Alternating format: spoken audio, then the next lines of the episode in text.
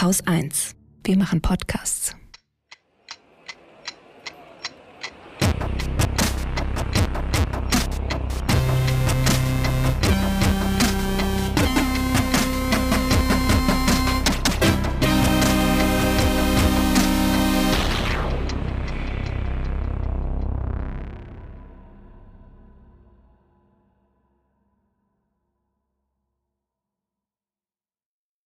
Willkommen zur Wochendämmerung vom 11. Juni 2021 mit Vertragsverletzungen, einem Nachtrag zur Steuergerechtigkeit, Kosten der Klimakrise, Belarus und Nawalny, der Rente, Impfgerechtigkeit, Brexiteers, Zukünften, Messungen, LGBTQIA in Indien, dem B-Ö-R-S-E-N-T-I-C-K-E-R, Fußball, Katrin Rönecke, einer guten Nachricht und Holger Klein.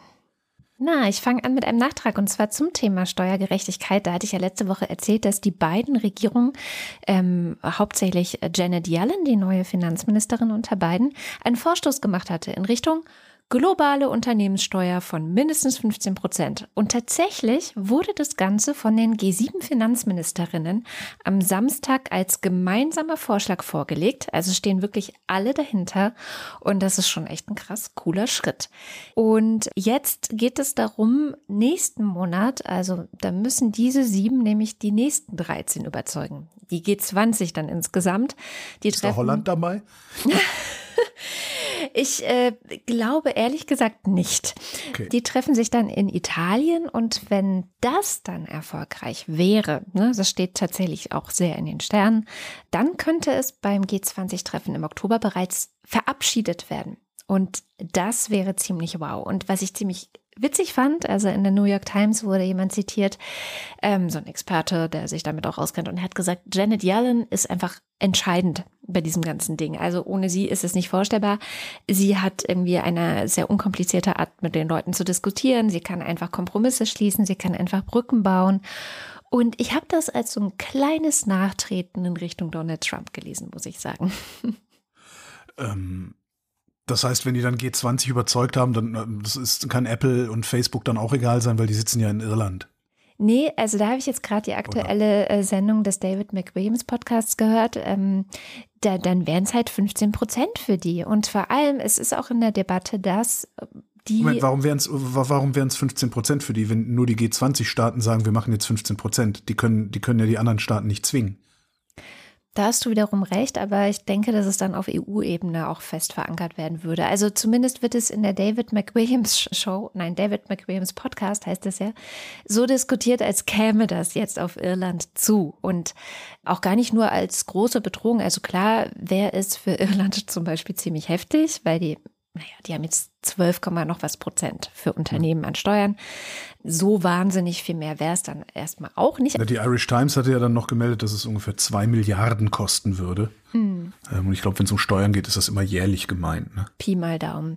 Aber was ich auch ganz äh, beeindruckend fand, auf Facebook hat ähm, ein Sprecher von Facebook, nee, nicht auf Facebook, sondern auf Twitter hat ein Sprecher von Facebook, man, ey, man kommt echt durcheinander, äh, getwittert, dass er dieser Steuer oder dieser globalen Mindeststeuer Erfolg wünscht.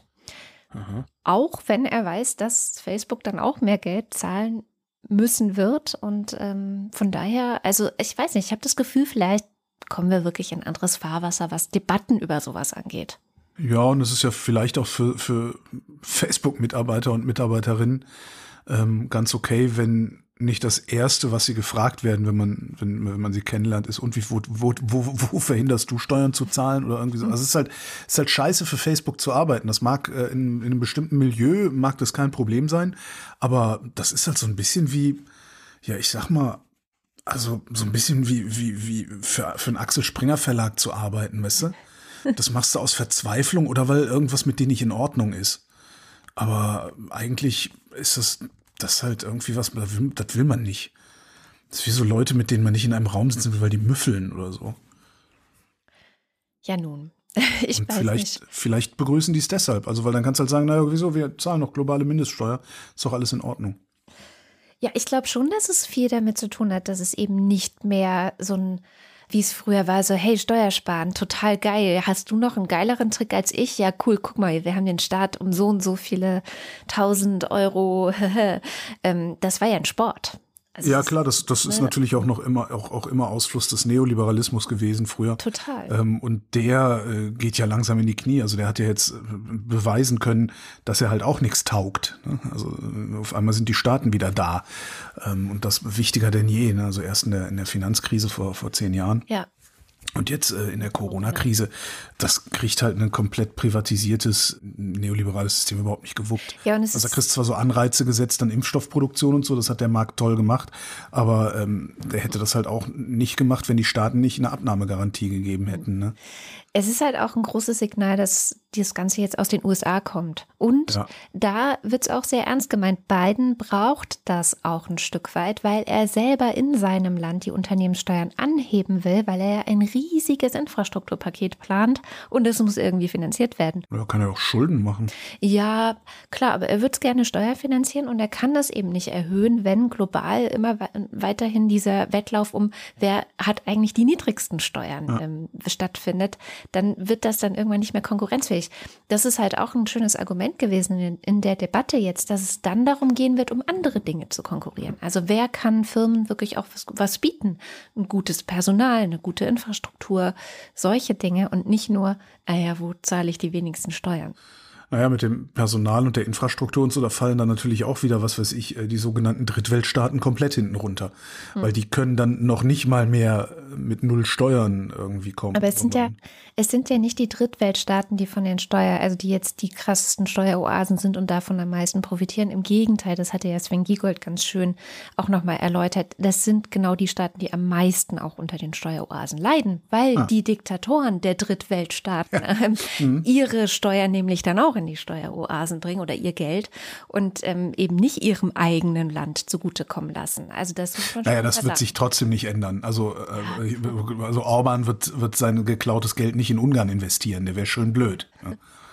Also das, das, das, das, nee, das kann ich mir nicht vorstellen. Apropos Ungarn. Die EU hat ein frisches Vertragsverletzungsverfahren gegen Ungarn eingeleitet. In Ungarn gab es ja diesen Radiosender, der heißt Clubradio, also da gibt's auch noch. Ähm, und der gilt oder hat gegolten als der wichtigste unabhängige Sender, den Ungarn noch hatte. Ähm, den hat Orban halt nicht unter Kontrolle gekriegt, wie den Rest äh, der reichweitenstarken Medien im Land. Dann haben sie sich halt Repressionen ausgedacht, vor allem haben sie immer weiter an der Reichweite gedreht. Ähm, also hier eine Frequenz weg, da eine Frequenz weg. Zum Schluss konnte sie ihn eigentlich nur noch in Budapest hören. Mhm. Und dann haben sie die Sendelizenz einfach nicht verlängert und diese Lizenz dann an regierungsnahen Sender gegeben. Also die freie Frequenz sozusagen. Und jetzt sagt die äh, EU-Kommission, der Antrag des Senders auf Nutzung dieser Frequenzen sei aus fragwürdigen Gründen abgelehnt worden. Die ungarischen Behörden hätten unverhältnismäßig und nicht transparent, das war das Zitat, bei der Zurückweisung des Antrags gehandelt. Und das sei, noch ein Zitat, ein Bruch von EU-Recht. Mhm was ich auch gar nicht wusste, dass die Bedingungen für die Vergabe, Verlängerung äh, oder Entzug von so Lizenzen ähm, der Telekom-Gesetzgebung der EU unterliegen. Ja. Das wusste ich und die auch. Die sagen halt, das muss verhältnismäßig und diskriminierungsfrei passieren. Und diskriminierungsfrei, hey, nee. nicht in Ungarn. Ja, diese scheiß Ungarn, ey. Aber einen habe ich noch. Ja? ja, ja. Die EU leitet ein Vertragsverletzungsverfahren gegen Deutschland ein. Juhu. diese scheiß Deutschen immer. Das ist wieder was für, für mich Vaterlandsverräter ist das jetzt wieder was. Das Bundesverfassungsgericht hat doch letztes Jahr ein äußerst äh, bemerkenswertes Urteil gesprochen. Da ging es um die, den Aufkauf von Staatsanleihen durch die EZB. Ja. Mhm. ja. Da hat das Bundesverfassungsgericht gesagt, dass das teilweise gegen das Grundgesetz verstoßen würde, weil die Bundesregierung und der Bundestag die EZB-Beschlüsse, die dazu führen, dass die Anleihen gekauft werden, nicht geprüft hätten. Mhm. Daraufhin hat die EU-Kommission diese Woche gesagt, mit diesem Urteil hat Deutschland gegen den Vorrang des EU-Rechts verstoßen, und damit hat Deutschland gegen Prinzipien des EU-Rechts verstoßen. Genau. Die Kommission sagt, das Urteil stellt einen, das Zitat, ernstzunehmenden Präzedenzfall, sowohl für die künftige Praxis des Gerichts selbst als auch für die Verfassungsgerichte anderer Mitgliedstaaten dar. Mit anderen Worten, die haben Schiss, dass andere Staaten das jetzt auch so machen und sagen, naja, unser Verfassungsgericht hat gesagt, das EU-Recht, EU äh, ne, das sticht EU-Recht und insbesondere bei Polen und Ungarn. mhm. äh, haben sie diese Sorge, ähm, was Polen ja dann auch direkt mal angekündigt hatte damals, also letztes Jahr. Da hat äh, Morawiecki, der Ministerpräsident, gesagt, das Urteil würde deutlich machen, dass die einzelnen Mitgliedstaaten bestimmen, wo für die Organe der EU die Kompetenzgrenzen liegen. Ja. Spoiler, Herr Morawiecki, nein. So, wie geht's weiter? Vertragsverletzungsverfahren wird jetzt eingeleitet. Das heißt, äh, die Bundesregierung wird von der EU-Kommission aufgefordert, Stellung zu nehmen, also schriftlich auf die Vorwürfe zu reagieren. Dafür haben sie in der Regel zwei Monate Zeit was der erste Schritt in so einem Verfahren ist. Dann kommt die Stellungnahme zurück, dann prüft die Kommission die Stellungnahme und wenn sie dann immer noch der Meinung ist, äh, dass die EU-Verträge verletzt werden, kriegt der Staat gesagt, also wird er aufgefordert, also im Moment wird, passiert gar nichts, im Moment wird nur gesagt, erklärt euch mal. Wenn die Erklärung nicht reicht, äh, wird die EU-Kommission die Bundesrepublik Deutschland auffordern, diesen Missstand zu beheben, sprich dieses äh, Verfassungsgerichtsurteil irgendwie zu kassieren. Was auch nochmal ganz interessant ist, weil wer kassiert das denn eigentlich? Das ist ganz lustig. Bin gespannt. ähm, also ne, wird aufgefordert, äh, den Missstand zu beheben und zu erklären, wie sie das machen wollen. Mhm. Oder schon getan haben. Ne, eins von beiden kann ja sein. Wenn die das dann nicht machen oder die Umsetzung der Kommission nicht reicht, dann kann sie vor den Europäischen Gerichtshof ziehen und klagen. Mhm. Und in dieser Klage geht es dann nur noch darum, ob die Kommission Recht hatte oder ob sie nicht ja. Recht hatte. Ja. Hat sie Recht gehabt, wird der Staat vom EuGH verdonnert, mit der Vertragsverletzung aufzuhören. Oh.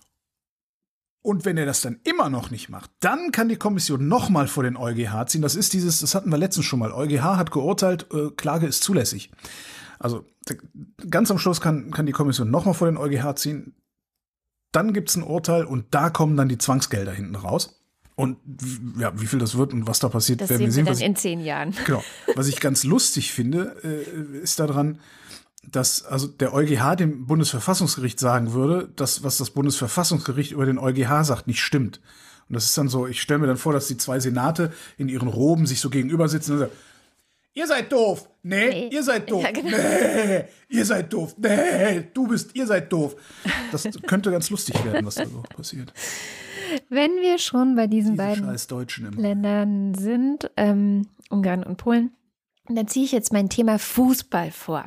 Ja? Uh. Weil ich dachte mir so, hey, du machst jetzt Börse, dann mache ich jetzt halt Fußball, weil man muss ja, genau, man muss ja heutzutage auch echt schauen, wo man bleibt, also dass man die Menschen da abholt, ne, wo sie sind. Ich sag's dir. Ja, Tippspiel, genau. Diese Woche startet ja die Fußball-Europameisterschaft und es mhm. gab schon ein paar Spiele. Ich glaube, die heißen Freundschaftsspiele. Bitte seid nachsichtig mit mir. Ich bin noch neu im Sportreporterinnen-Business. Ja, ähm, keine Ahnung, wie das alles heißt und warum die schon gespielt haben, obwohl es noch gar nicht angefangen hatte. Wurscht. Eins dieser Spiele war in Budapest tatsächlich hm. und zu Gast waren die Iren. Okay, jetzt wisst ihr, warum es mich wirklich interessiert. Ähm, die haben eine Fußballmannschaft? ja, die ist, die ist sogar sehr berühmt bei manchen Leuten, diese Fußball, also bei ihr Irland-Fans ist die berühmt, weil die sind das letzte Mal, ich glaube, das war auch Europa, äh, Welt, äh, Europa-Weltmeisterschaft, Europameisterschaft, ähm, sind die, glaube ich, relativ früh schon rausgeflogen gegen Spanien und aber so schön rausgeflogen, weil dann das ganze Stadion, also die irischen Fans, wirklich minutenlang, ich glaube zehn Minuten oder länger, gesungen haben, so als Abschied. Das war total schön. Naja, jedenfalls dieses Mal ähm, wurden die irische, wurde die irische Mannschaft von den ungarischen Fans ausgebuht. Und das hat jetzt nicht nur viele Menschen in Irland irritiert, sondern, naja, auch mich und auch weltweit. Was war geschehen? Hm, die irische Mannschaft hat sich vor dem Spiel hingekniet. Ja. Das ist so ein Trend, sage ich jetzt mal, ähm, beim Fußball geworden. Der Kniefall ist so, wird auch manchmal Black Lives Matter Kniefall genannt und ist so eine Symbolhandlung, die ausdrücken soll, wir sind gegen Rassismus. So. Es gibt, wenn man das im Internet äh, mal bei einer Bildersuche eingibt, hunderte Bilder von knienden Fußballern aus der ganzen Welt. Und ähm, das Ganze ist so eine Art Reminiszenz an Colin Kaepernick. Das ist diese äh, Ikone des äh, antirassistischen Footballs in den USA, sag ich jetzt mal. Ähm, also die irischen Fußballer haben sich hingekniet und sie wussten auch, dass die ungarischen Fußballer gesagt haben, sie machen es nicht.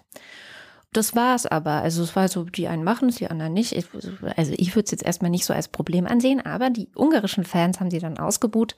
Und ah. hinterher, hinterher hat sich Viktor Orban an die Öffentlichkeit gewandt und zur Presse gesagt, das sei eine Provokation gewesen. Die Iren würden die Kultur der Ungarn nicht verstehen. Man Oh Gott, komme nicht als Gast in ein anderes Oh. Land und missachte dessen Kultur. Und die Ungarn könnten es nur als Provokation sehen.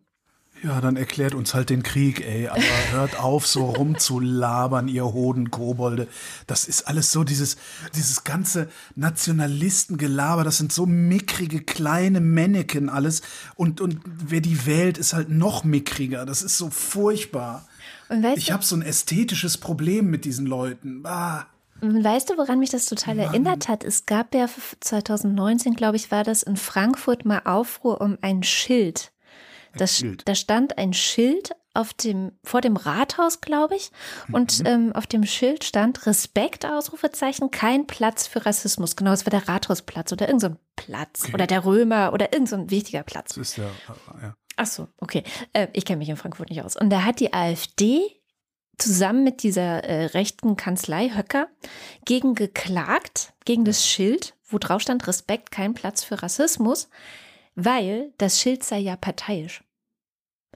Und ist das, verstoße gegen das Neutralitätsgebot. ja. Und 20 Prozent in Sachsen-Anhalt haben dieses Pack gewählt. Ja.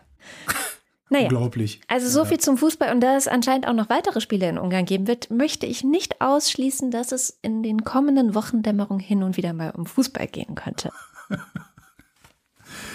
Naja, dann gucken wir mal auf dein Lieblingsthema, die Klimakrise. Ich finde es voll gut übrigens, dass du das jetzt immer übernimmst. Es ist, aber nur, äh, weil ich aus der Ökonomie äh, drauf gucke.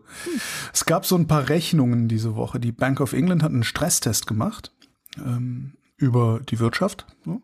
Und hat drei Szenarien sich anguckt. Also Ziel äh, ist immer, also Prämisse ist null CO2-Ausstoß oder wie heißt das, netto null bis 2050 bei äh, maximal 1,8 Grad Zusatzhitze. Das ist die Prämisse.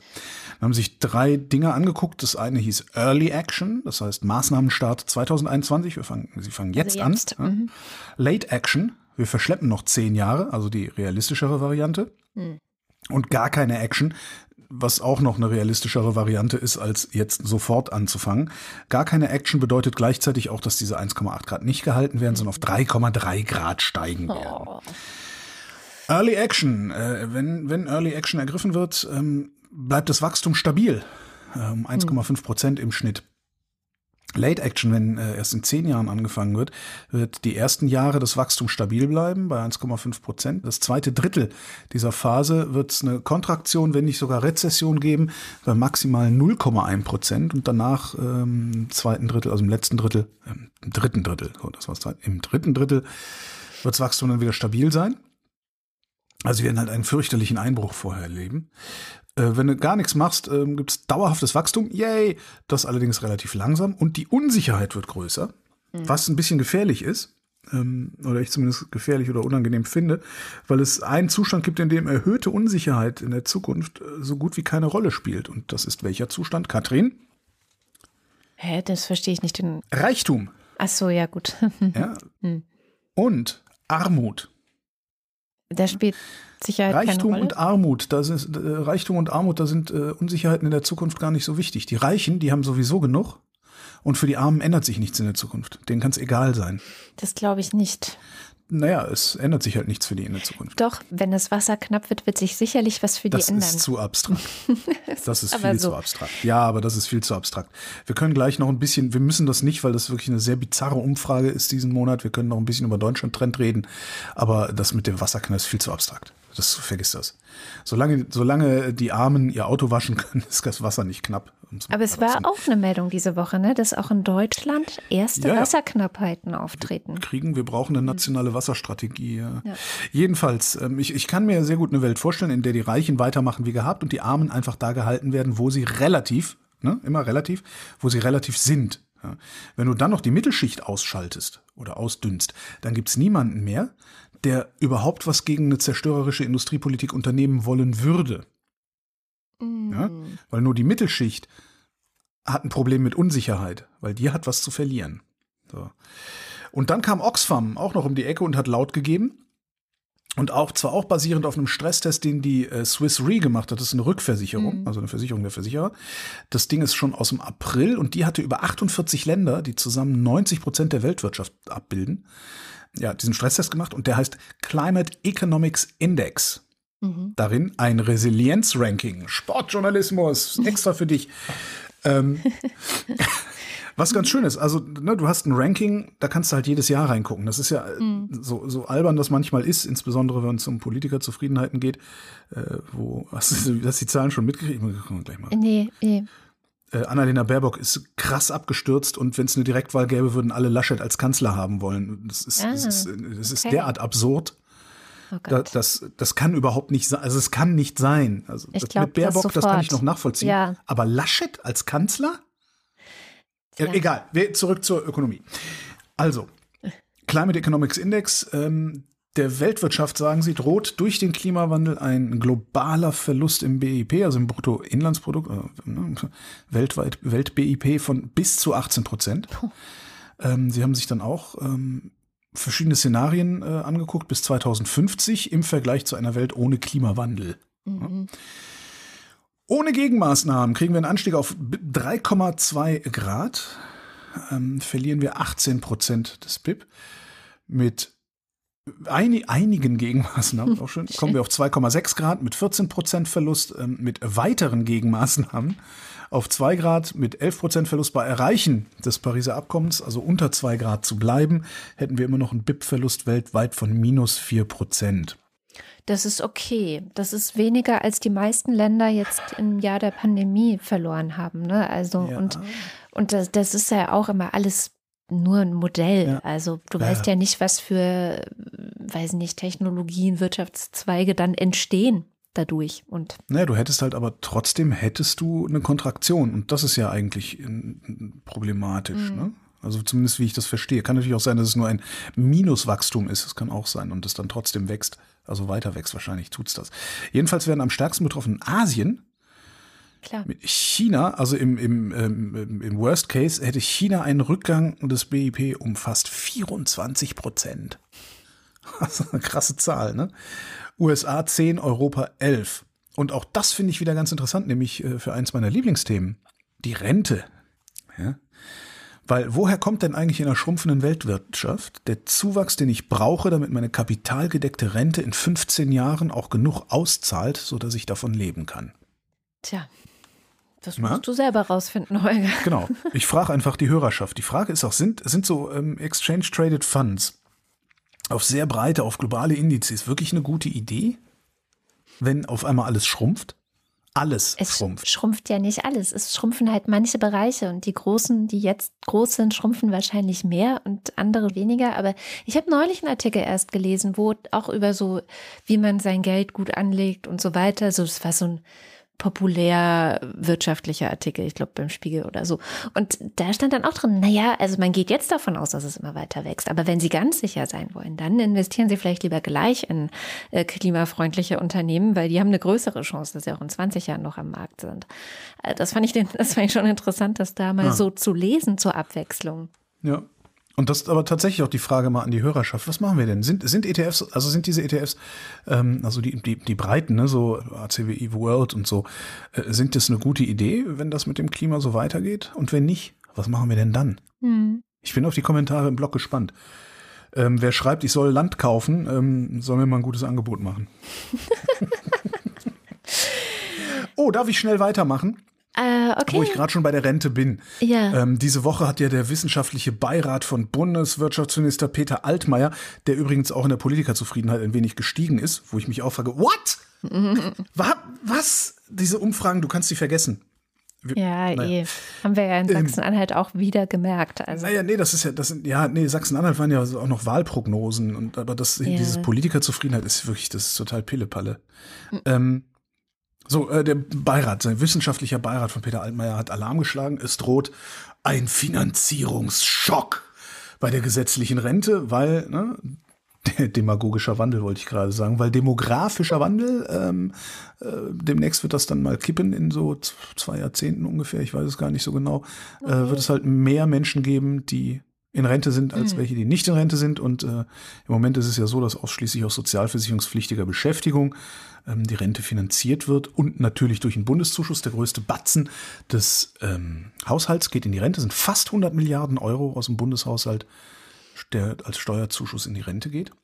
Jedenfalls haben die gesagt, so, das, das geht so nicht weiter. Ja, wir werden es nicht schaffen. Ähm, 48 Prozent des Eckrentners bei nicht mehr als 20 Prozent Rentenbeitrag im Monat zu haben, kriegen wir nicht hin. Darum schlagen wir vor. Und den, eigentlich fand ich den ganz interessant, den Vorschlag. Wir koppeln das Rentenalter dynamisch an die Lebenserwartung, mhm. sodass das Verhältnis von Arbeitslebenszeit und Rentenlebenszeit immer gleich bleibt. Mhm. Ja, aber wie viele sterben denn vorher? So. Äh, und in ja, welchen das, Berufen, das, ne? Ja klar, aber irgendwie muss es mal. Ich meine, damit so rechnen wir ja heute auch, ja, ja, wenn wir ehrlich sind. Aber wenn ein Dritte schon mit 67 stirbt, ist halt scheiße dann, ne? Naja gut, ne, das Drittel, das, das stirbt aber in 20 Jahren dann schon mit 67,5 oder so. Ach so, ja dann. Ne? Jedenfalls, äh, was dann passieren würde, ist, wenn du das so koppeln würdest, hättest du äh, immer eine statistische Steigerung der Lebenserwartung um ein Jahr, mhm. würde das Renteneintrittsalter um acht Monate verschieben und damit kämst du im Jahr 2042 auf 68 Jahre. Renteneintrittsalter. Mhm. Im Moment sind wir ja bei, bei 67. Äh, also ich gehe 2036 inshallah äh, in Rente mit 67. Außerdem haben sie vorgeschlagen, dass die Renten nicht mehr mit der jährlichen Lohnentwicklung steigen sollen, mhm. sondern nur noch nach der Preisentwicklung, ja. die immer hinter den Löhnen bleibt. Oder das heißt immer, aber meistens hinter den Löhnen bleibt. Was ich auch gar keine so schlechte Idee finde. Aber ist nicht das auch schon entkoppelt von den Löhnen? Gab es nicht, gibt es nicht die Garantierente und Nee, das, das war wieder was. Da müssten, da müssten wir jetzt noch, also ich kündige schon mal an, ich okay, habe mich verabredet okay. locker mit äh, einem Rentenexperten vom Deutschen Institut für Wirtschaftsforschung. Ach, schön. Mit dem werde ich irgendwann, wenn ich dazu komme, ich weiß nicht wann, in den nächsten Wochen ähm, eine Sondersendung machen und das nochmal alles irgendwie durchsprechen, weil ich könnte mir vorstellen, dass es nicht nur ich interessant finde. Mm. Ähm, Nee, so grundsätzlich finde ich die Idee aber ganz gut, das an, an, an irgendeinen Index festzukoppeln. Ja, genau. Ähm, ne? Äh, noch lieber wäre mir ja der alte Meinhard Miegel-Vorschlag, ich glaube, das waren 52 Prozent äh, des BIP pro Kopf, an die Rentner ähm, in die Verfassung geschrieben, auch so, dass es nicht geändert werden kann. Und dann muss der Rest halt zugucken, wie es sich privat absichert oder so. Jedenfalls, ähm, ja, Ablehnung aus allen Richtungen, ne? So, weil mhm. es ja Wahlkampf. Also alle fanden es schlimm. Scholz will die selbstständigen Rentenversicherungspflichtig machen. Also das erzählen sie uns auch seit, ich weiß gar nicht, wie viele Jahren ich das mhm. höre. Ähm, was super ist, weil wir Kapitalisten, du und ich, ja, freuen uns dann weiter darüber, dass unsere Kapitaleinkünfte bei dieser Diskussion mal wieder gar nicht erst erwähnt werden. Also erstmal die Selbstständigen, dann reden wir nochmal über die Beamten und so, dass die auch nicht mehr Rente sollen. Ich zahle in die Rentenversicherung, ganz ordentlich, ja, ja, jeden ja, Monat. Das möchte ich nur mal betonen nee, hier. Ich rede hier nicht, ich rede hier nicht von dem Geld, das du dir hier erarbeitest mit der Sendung. Hm. Ja, sondern ich rede von dem Geld, das du an Dividenden kassierst, weil du ja Großaktionärin bist. Ja. Katrin so. Rönecke, Großaktionär. Die Katrin Rönecke Vermögensverwaltungs GmbH. Ja, genau, also, genau. genau. Familienunternehmen. Ein. Ähm, Was glaubst du, was das ist, die Familienunternehmer? Naja. Äh, das ist schon klar. Ne, also es gibt halt, du hast halt Kapitaleinkünfte, Vermietung, Verpachtung, ähm, Renditen, ne, also Aktienrenditen, Zinsen sozusagen, äh, die werden besteuert ja, mit Kapitalertragssteuer, also diese Abgeltungssteuer, 25 Prozent plus Soli. Was damit aber nicht passiert ist, die ist ja nicht sozialversicherungspflichtig. Und da kann man ja mal fragen, warum eigentlich? Warum müssen nicht alle Einkommensarten mhm. die Rente mitfinanzieren? Jetzt mag man sagen, okay, das ist eine Querfinanzierung, weil ja 100 Milliarden aus dem Steuertopf dazukommt und so. Aber man könnte es ja mal anders aufstellen, dass auch den Leuten einfach ein bisschen klarer wird, was da eigentlich passiert. Weil, wenn man grob rechnet, also wir haben ungefähr 7 Milliarden Euro Abgeltungssteuer im Jahr, ähm, das heißt 4 mal 7, ne, also 35 Milliarden ungefähr. Was ich ja eine viel geilere Idee fände, wäre eine ordentliche Erbschaftssteuer, weil ich finde, das hängt ja auch Keine irgendwie Frage. miteinander zusammen. Die Leute sind alt, die sind, ähm, je, also die, die Alten sind ja die Reichen in diesem Land. Die jungen Leute haben ja kaum mehr die Chance, dieses Vermögensniveau zu erreichen, das die alten Leute, also selber aufzubauen, was die alten Leute erreicht haben. Die beste Möglichkeit, einfach irgendwie ein Vermögen aufzubauen in Deutschland, ist erben. und da Wenn das nicht mal nur die einzige Möglichkeit ist. Ja, Natürlich werden sehr viele dann erzählen, dass auch sie das aus eigener Kraft geschafft haben mhm. und dann äh, aber leider mal nicht gucken, aus was für Familienverhältnissen sie stammen. So, aber äh, Erben ist eigentlich das Ding, ja. Absolut. Und ich glaube halt, dass im Sinne der Gerechtigkeit man daran müsste, an dieses Geld. Es ja, kommt halt auch aus diesen, von diesen alten Leuten und es ist halt irgendwie ähm, ich weiß auch nicht, also ich habe in meinem Kopf hat das eine Verknüpfung. Jemand stirbt, ah ja, okay, dann gibt man das ähm, an die nächste alte Generation oder so. An die nächste alte Generation? Naja, also dass man die Rente damit querfinanzieren kann. Eine Umlagefinanzierung aus der Erbschaftssteuer. Naja. Naja, aus allen Steuern letztendlich. Also irgendwie wird es ja, ja, eh, also, ne, wenn man es ins Grundgesetz schreibt, muss man ja eh gucken, wie man es bezahlt. Dann muss, dann kannst du es aus der, aus der normalen Steuer machen und da würde ich ja dann auch sagen, dann, also ich bin sowieso für eine sehr, sehr, sehr, sehr hohe Erbschaftssteuer. Mhm. Ähm, aber da würde ich dann eher hingehen und sagen, nee, das tun wir komplett in Staatssektor und von da aus wird dann die Rente bezahlt, weil ähm, ja. im Zweifelsfall ist das eine sehr volatile Zahl. Total. Bin ich sicher. Nee, ich bin gar nicht sicher, weil eigentlich kann man ja genau ausrechnen, wie viel vererbt werden wird. Hm. Falls es dann vererbt werden würde und nicht verschenkt wird. Was, aber was eigentlich, jedenfalls einstweilen, sage ich mal, vielen Dank. Vielen Dank auch an die Politik, dass äh, ich als Großaktionär und auch du als Großaktionärin, dass wir verschont hm. bleiben. Ja. Das einzig Doofe ist, dass wir beide zusammen noch nicht mal genug haben, äh. um uns all dem zu entziehen und ich in meiner äh, letzten Hörfunksendung, die ich in zwei Wochen machen werde, einfach die Liste vorlesen könnte von Leuten, die mich am Arsch lecken können. werde ich nicht machen, weil Nee. Das nee, Kapital reicht das, einfach. Das ist nicht, nee, bei mir schon gar nicht. Hier, wo wir gerade über die Zukunft sprechen, mache ich einfach weiter mit der Zukunft. Für Kinder sieht die nicht so rosig aus. Während der Pandemie wollten ja alle ganz viel für die Kinder tun. Ne? Alle Parteien waren sich einig, so die Kinder, die Kinder, die Kinder, ganz wichtig, wir müssen in die Schule. Das war immer die Antwort. Was machen wir mit den Kindern? Die müssen in die Schule. Jetzt ging es schon seit längerem darum, dass ähm, es vielleicht eine gute Idee gewesen wäre, Kinderrechte auch mal tatsächlich in das Grundgesetz zu schreiben. Das ist ein Bemühen, das hat sich die Große Koalition selbst in ihren Koalitionsvertrag geschrieben. Das ist aber auch ein Bemühen, was Kinderschutzverbände in Deutschland seit Jahren vorantreiben.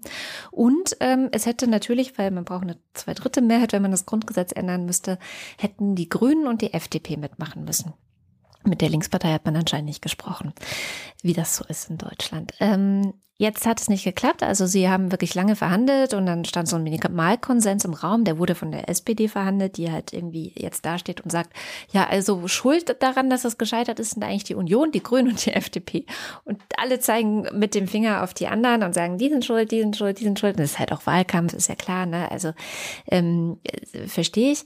Aber wenn ich es richtig gelesen habe, bei den Grünen und auch bei der FDP war es so, dass die Union letztendlich gesagt hat, nee, also Kinderrechte sind ja schön und gut, aber es gibt ja auch Elternrechte und die wollen wir nicht zu so sehr einschränken und die stehen, Ach. müssen natürlich ganz vorne stehen. Ja. Ähm, äh, mhm. Wofür wären dedizierte Kinderrechte überhaupt gut? Also weil das sind Kinder ja auch Menschen und wir haben Menschenrechte so, so. Ja, grundsätzlich haben wir Menschenrechte, genau. Also man, es gibt sicherlich einige Verfassungsartikel, die auch explizit ähm, für alle Menschen, alle Kinder auch mitgedacht sind. Aber ähm, sie sind ansonsten untergeordnet in dieser äh, Verfassung. Also sie spielen so eine, weiß ich nicht, wenn es äh, letztes Jahr in der Pandemie, sie, sie haben keinen Verfassungsrang in dem Sinne. Ja, also als Kinder, als dass ihre Rechte durchsetzbar sind gegen Erwachsene zum Beispiel. Und das ist wirklich was, was schon lange kritisiert wird. Das ist auch was, wo mhm. Deutschland ähm, die UN-Kinderrechtskonvention in einem gewissen Maße gar nicht umgesetzt hat. Ähm, das deutsche Grundgesetz steht über der Konvention und die Dinge, die in der Konvention stehen, sind somit bei uns gar nicht unbedingt gültig. So, deswegen hat, hat man da lange verhandelt und die Grünen sagen jetzt also, das, was die SPD da vorgelegt hat, das, was de, der Union okay genug gewesen wäre, nicht zu sehr in die Elternrechte eingegriffen hätte, es war eigentlich nicht mal Symbolpolitik so. Und der witzigste ich Satz. Ich frage mich die ganze Zeit, wie kann man denn, wie kann man denn mit Kinderrechten in Elternrechte eingreifen? Naja. Dass, man seine Kinder nicht mehr verprügeln darf. Ja, genau. Im Zweifel musst du natürlich Kinder vor Eltern schützen. Klar. Ja. Und ich, ich war auch so, ich dachte, na ja, jetzt, ähm, wie gesagt, sie zeigen alle mit dem Finger. Nein, ich finde das also so aus, aus, aus, als Symbol, als Symbol finde ich das eine total gute Sache. Ähm, ich verstehe nur immer noch nicht, wie das in der Rechtspraxis dann sinnvoller wäre, als es jetzt auch schon ist. Wahrscheinlich müssten das jetzt dann nochmal Verfassungsrechtler genauer explizieren. Ich habe nur beim äh, Deutschen Kinderschutzbund geguckt hm. und die schreiben eben, dass das Grundgesetz als äh, allen, über allen anderen Rechtsnormen stehendes Gesetz Kinderrechte nur unzureichend berücksichtigt. Zum Beispiel finden Kinder im Rahmen von Artikel 6 Absatz 2 Grundgesetzerwähnung werden da aber nur als Regelungsgegenstand behandelt und nichts als eigene Rechtssubjekte. Ja, also es wird halt oft über die Köpfe von Kindern hinweg entschieden. Mhm. Und gerade, ich, wie gesagt, Pandemie bestes Beispiel. Sie können nicht mit, sie können nicht wählen. Sie haben, also sie haben ganz viele Rechte nicht. Es entscheiden ihre Eltern für sie im Zweifel. Ja. Und auch wenn du ein bisschen dich mal mit Jugendamtsarbeit beschäftigst, dann ist es ganz, ganz schwer, in diese Rechte der Eltern einzugreifen. Das ist ein hochsensibler Bereich, wo die Kinderrechte eher hinten anstehen. Also in ganz vielen Fällen. Es sei denn, es ist wirklich Verprügeln und offensichtliche Gewalt. Klar, rettest du dann das Kind, weil es hat ein Recht auf körperliche Unversehrtheit. Aber es gibt ja so viel dahinter. So viel ähm, andere Dinge noch. Eigentlich fand ich, wollte ich jetzt was Witziges erzählen, aber jetzt bin ich ganz traurig geworden. Entschuldigung. Weil ich fand es so witzig, wie die FDP das Ding genannt hat. Ähm, ein dürres Gerippe, das nicht mal einen Schatten warf. Und ich dachte, okay, also wenn selbst die sagen so, nee, es ist äh, nichts. Und äh, wie gesagt, das Deutsche Kinderhilfswerk sagt ganz klar, es steht hinter der UN-Kinderrechtskonvention zurück. Also es hat, hätte das, was die Union mitgemacht hätte, wäre weniger gewesen, als international schon als Kinderrechte festgeschrieben sind. So. Und ich denke, dass das dann nicht gut gewesen sein kann. Ich habe das Originalpapier, was da zur Debatte stand, leider nirgends finden können, falls uns irgendwelche an der ganzen Sache beteiligten PolitikerInnen hören. Ich freue mich über eine Mail oder so. Ich würde es gern mal lesen. Ja, und mich hat es auch so ein bisschen erinnert an dieses ganze Debakel mit der Istanbul-Konvention, wo es um Frauenrechte geht. Gibt es seit zehn Jahren. Und die ist in Deutschland ist die Umsetzung immer noch, wurde gerade ja. frisch festgestellt, mangelhaft. Und es ist halt ja, so. Das ist, das ist Deutschland. Das ist halt, das ist halt Deutschland. Gedöns, halt, ne? Kinder, Frauen. Nee, Gedöns. das ist nicht nur, nee, das ist äh, so eine grundsätzliche Weigerung, einen Schritt in die Zukunft zu machen. Und zwar ja. quer durch die Gesellschaft. Ja. Also, das ist auch wieder, wenn ich gucke jetzt mal auf den Deutschland-Trend damit. Also abgesehen von dieser Politikerzufriedenheit, die ich völlig bizarr finde, ja, also Annalena Baerbock, okay, die, die ist jetzt gerade äh, dann irgendwie die letzten 14 Tage oder sowas oder wie lange das jetzt ging, diese Farce, äh, wegen ihres Lebenslauf runtergeschrieben worden. Die kommt dann auch schon wieder hoch irgendwann. Hoffen wir ähm, Ja, das wird schon. Also das, ich, diese Politikerzufriedenheitsdinger sind ja sowieso so. Ich meine, da ist der Typ von der Nazi-Partei vor der Frau von der Linken. Ja, also yeah, okay. kannst, das, kannst, du, kannst du in der Pfeife rauchen, die Dinger. Aber was sie halt auch gefragt haben im Deutschland-Trend ist, ist ähm, was die Bevölkerung von Maßnahmen für Umweltschutz hält, und zwar von einzelnen Maßnahmen. Höhere Preise für Flugreisen finden 65 Prozent die richtige Richtung, der Rest die falsche. Tempolimit 130 finden nur 57 Prozent die richtige Richtung. Verteuerung von Produkten wie Fleisch, Milch, Wurst und Eiern, halbe halbe, richtige Richtung oder falsche Richtung. Verteuerung von Produkten entsprechend des CO2-Ausstoßes finden 45 Prozent die falsche Richtung. Umstieg auf Elektroantrieb bei Autos finden 57 Prozent die falsche Richtung, 37 die richtige und so weiter. Erhöhung des Benzinpreises, 75 Prozent die falsche Richtung. Ähm, mhm. Wir leben in einer Gesellschaft, ich weiß nicht, wie das in anderen Ländern aussieht, vermutlich genauso, vielleicht nicht ganz so autofixiert wie die Deutschen, aber vermutlich genauso oder ähnlich. Wir leben in einer Gesellschaft, die immer noch zu glauben scheint, dass diese einzelnen Sachen, die da abgefragt worden sind, Verhandlungsmasse wären. Hm. Das ist noch gar nicht angekommen. Bei der Mehrheit der Menschen ist noch nicht angekommen, dass eine stärkere Erhöhung des Benzinpreises keine Verhandlungssache ist. Ja, das wird teuer werden. Und wenn es jetzt nicht jedes Jahr um 10 Cent teurer wird, wird es in 10 Jahren um 3 Euro teurer. Ja. Ja, das äh, Umstieg auf Elektroantrieb bei Autos, falsche Richtung. Ja, was denn sonst? Fahrrad. Also das ist, dass ich, dass wir, wir, wir, wir sind, also ich habe diesen Deutschland-Trend gesehen. Eigentlich wollte ich überhaupt nichts drüber erzählen heute. Mm. Ich habe den gesehen und habe gedacht, okay, we're fucked. Mm. We're absolutely fucked. Die Leute würden bei einer Direktwahl Armin Laschet zum Kanzler wählen, obwohl sie insgesamt, wenn nach Zufriedenheit gefragt wird, Scholz beliebter ist. Die, das wenn diese Zahlen auch nur ein bisschen abbilden, was in diesem Land los ist, was in dieser Gesellschaft los ist, vergiss es. Vergiss es. Kannst morgen wieder anfangen zu fliegen, es, vergiss es. Also. Wir wissen ja auch 0,1 Grad kann den Unterschied machen. Ja, ja, ja. Ähm, also ich werde jetzt auch, ich werde jetzt auch sicherlich nicht nur, weil ich denke, we're fucked, werde ich jetzt nicht anfangen, mich wie ein Arschloch zu verhalten, weil das ne, irgendwie ein bisschen Anstand habe ich ja trotzdem noch. Äh, aber also, das kannst du vergessen.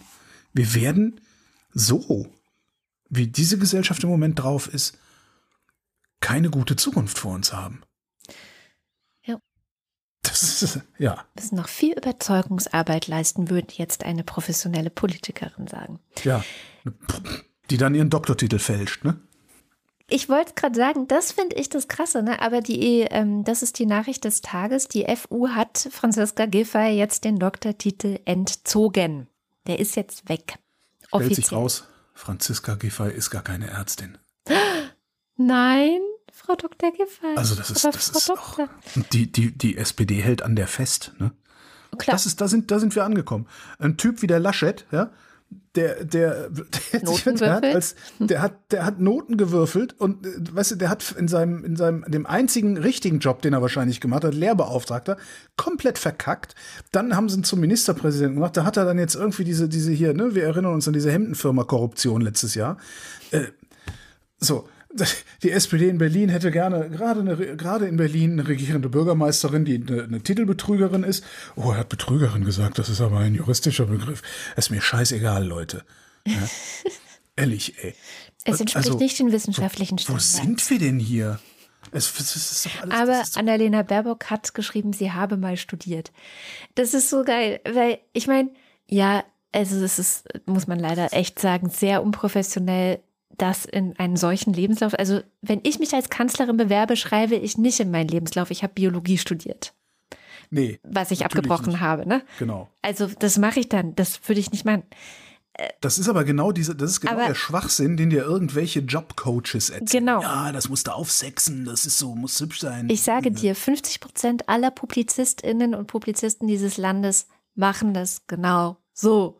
Klar, die wollen aber auch nicht Kanzlerin werden. Ne? E, eben, ich weiß, ich also, weiß. Also, dafür gehört sie auch ordentlich geohrfeigt. Absolut. Ja, mit nassen Lappen. ja.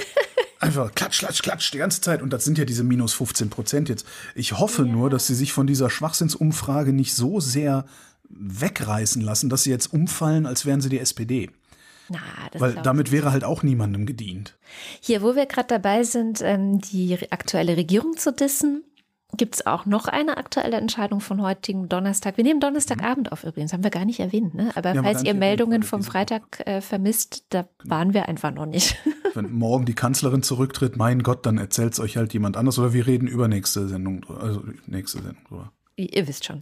Jedenfalls ähm, hätte ich fast letzte Woche auch erzählt, dass es äh, eine sehr ungewöhnliche Allianz gab zwischen dem CCC, also dem Chaos Computer Club, Google, Facebook und dann noch verschiedensten Industrieverbänden, wo du so denkst, was? genau. Was ist los? Und ich meine, okay, der Strößenreuter ist auch in die CDU eingetreten. Ja, ne? okay. Also das ist alles, da gibt's auch wir, leben in, ja, ja. wir leben in echt irren Zeiten. Ähm, und was, was ist passiert? Naja, es ist eigentlich ein altes Thema. Der Staatstrojaner stand mal wieder auf dem Plan. Also dieses Überwachungstool, mit dem Geheimdienste in Deutschland wenn es nach CDU und SPD geht, und das ist jetzt die Meldung von heute. Es geht nach CDU und SPD.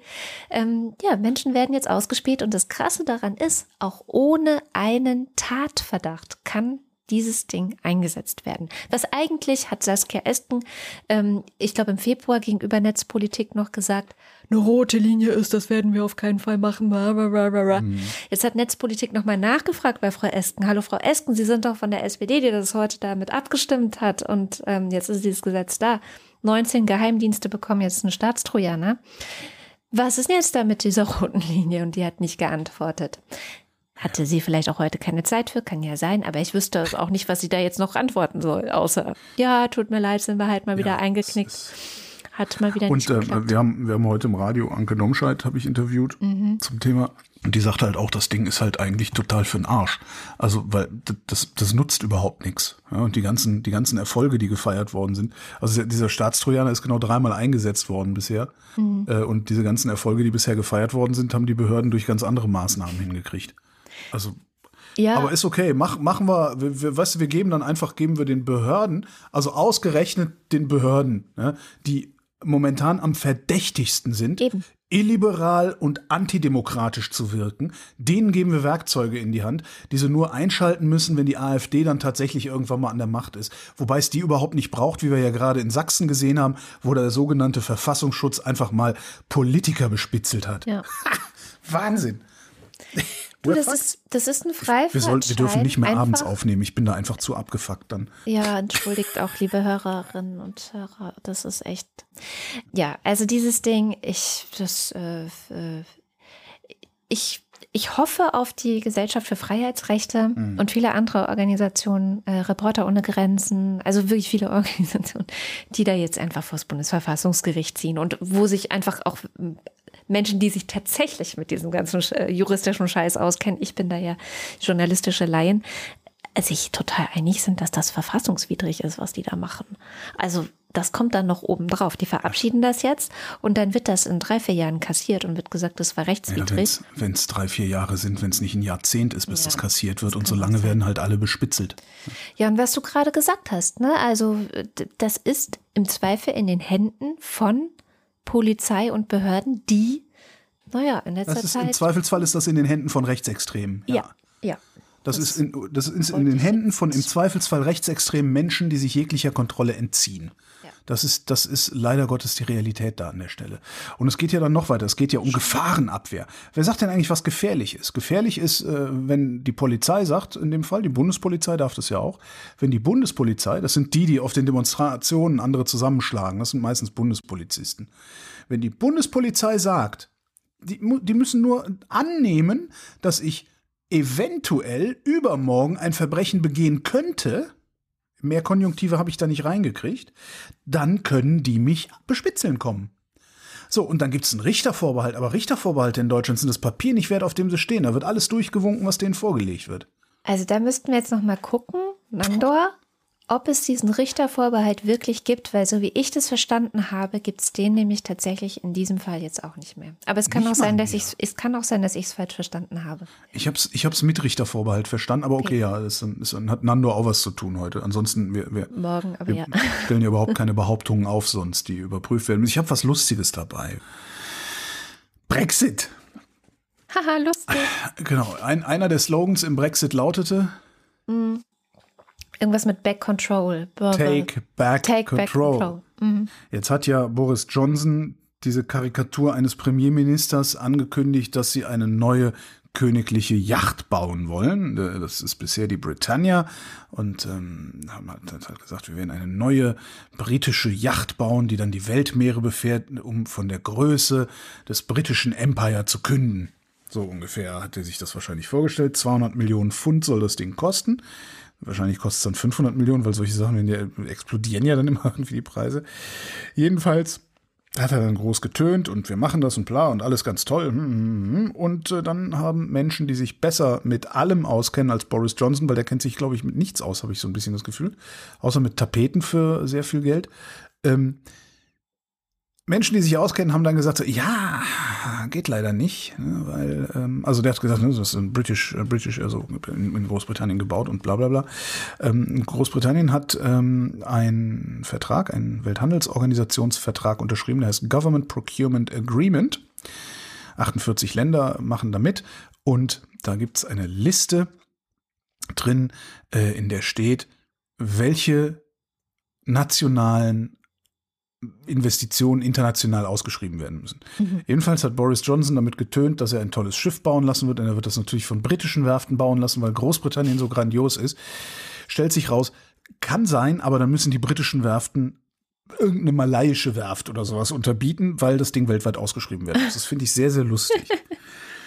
Das heißt, die haben, die haben, die mhm. wissen, also die wissen noch weniger, was sie tun, als unsere Regierung weiß, was sie tut. Mhm. Das ist irgendwie nicht beruhigend, aber und dieses Getöse, also ich meine, das ist dann immerhin ja noch das Schöne. Also klar, wir haben solche, solche Leute wie Jens Spahn, Andreas Scheuer.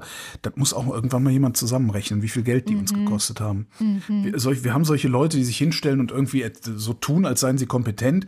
Die, also die stellen sich hier nicht hin wie Boris Johnson und machen so einen auf dicke Hose und so, sondern nee. die tun ja immer so buchhalterisch, äh, buchhalterisch kompetent und korrekt. Das ist ja so das Bild, was sie immer so raushauen. Und hintenher stellt sich, stellt sich dann raus, dass sie Ups. irgendwie alles verkackt haben. Ja. Genau. Äh, Ach so? Aber wenigstens tönen die nicht so rum. Mm. Das ist ja auch, da bin ich wieder bei meiner Das ist ja so Markus ja, Söder, der macht sowas, ne? Ja, aber auch nicht so unangenehm. Also, ja, so, also aus ästhetischen Gesichtspunkten finde ich, finde ich Boris Johnson wesentlich unangenehmer als mm. Markus Söder. Ja, ja, ja, klar. Also so dieses ganze, dieses ganze Gehabe, diese ganze Großmannssucht und so, das, das, das haben wir Deutschen glücklicherweise nicht, außer bei der Nazi-Partei. Aber die sehen halt dann so, so unglaublich lächerlich aus, weil die meisten auch noch schlecht sitzende Anzüge haben und nicht richtig Deutsch können und so. Hm. So, ich, ich würde sagen, wir kommen mal langsam in Richtung der guten Nachrichten und okay. deswegen wechsle ich jetzt mal rüber zu Sham. Die Sham hat uns nämlich eine gute Nachricht aus Indien mitgebracht. Das ist vor allem eine gute Nachricht für Menschen, die entweder lesbisch, schwul, bi, trans, queer, äh, was habe ich vergessen, inter und ähm, Sternchenpunkt. Was weiß ich alles sind, genau. Es gibt nämlich einen Staat in Indien, der als erster Staat in Indien die sogenannte Konversionstherapie Therapie verboten hat. Und warum das wichtig ist, das erzählt uns die Scham am besten selbst. Ja, das, was in Indien am Montag passiert ist, das war eine unglaublich gute Nachricht. Es hat mich ein bisschen frustriert, dass wir in unserer deutschen Bubble nicht allzu sehr davon gesprochen hatten, denn das, was da in Tamil Nadu, in dem südlichsten Bundesstaat in Indien passiert ist, das ist ehrlich gesagt ein revolutionäres Urteil in Indien. Jetzt hat ähm, Tamil Nadu somit ab sofort die fortschrittlichsten Gesetze für die LGBTQIA-Plus-Community im ganzen Land und ist unter anderem die erste Region in Indien auch, die die sogenannten Konversionstherapien verbietet. Für alle, die nicht wissen, wie groß dieser Bundesstaat ist, dort leben rund 70 Millionen Menschen. Dass es zu dieser Entscheidung, zu diesem Urteil gekommen ist in Tamil Nadu, ähm, da schulden wir zwei sehr jungen Frauen dort ein Dankeschön. Denn es war die Liebe dieser zwei Frauen, die für Fortschritt gesorgt hat. Die zwei Frauen im Alter von 22 und 20 Jahren, die waren zuvor aus ihrer Heimatstadt Madurai geflohen, nachdem eben ihre beiden Elternpaare sich geweigert hatten, die Beziehung ihrer Töchter zu akzeptieren. Sie sind geflohen und die Eltern haben eine Vermisstenanzeige äh, bei der Polizei eingereicht und die Frauen, die dann jetzt nun in der Stadt Chennai lebten, sahen sich von der Polizei unglaublich verfolgt und haben dann daraufhin eine Klage beim Madras High Court eingereicht und die Einstellung eben dieser Vermisstenmeldung eingefordert. Der Richter, von dem jetzt äh, jeder spricht momentan, der Richter Venkatesh, hat dann zugunsten dieses lesbischen Paares entschieden und zahlreiche Reformen angekündigt und angeordnet. Und die LGBTQIA Plus Community dort in Tamil Nadu ist unglaublich happy darüber.